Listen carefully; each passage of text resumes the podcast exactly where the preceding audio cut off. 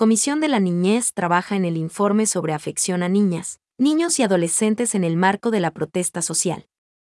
La Comisión de Protección Integral a Niñas, Niños y Adolescentes continuó el análisis del informe sobre la afectación de este sector de la sociedad en el marco de las protestas sociales registradas el pasado mes de junio, conforme la recomendación de la Comisión de Garantías Constitucionales.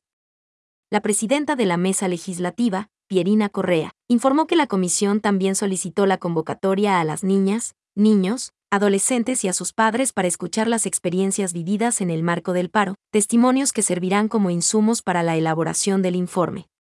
Tras indicar que se ha propuesto conformar una mesa técnica para tratar el tema, sugirió que el documento que prepara la comisión sea incluido como un capítulo del informe general de la Comisión de Garantías Constitucionales, para que sea conocido en el Pleno de la Asamblea Nacional. Entretanto, la legisladora Esther Cuesta resaltó la importancia que la comisión reciba a las niñas, niños y adolescentes, con el fin de conocer sus experiencias de manera directa y desde la perspectiva ciudadana.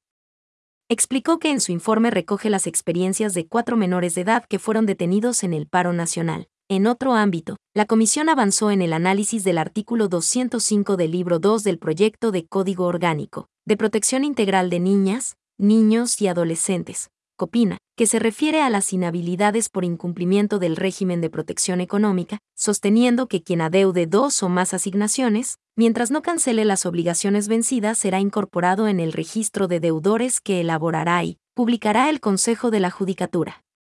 Por lo tanto, quedará inhabilitado para ser candidato a cualquier dignidad de elección popular, ocupar cargo público para el cual hubiere sido seleccionado en concurso público, por designación o contrato enajenar bienes muebles o inmuebles, salvo que los beneficios o parte de ellos sean directamente para el pago total de sus obligaciones, en cuyo caso se requerirá autorización judicial, entre otros aspectos.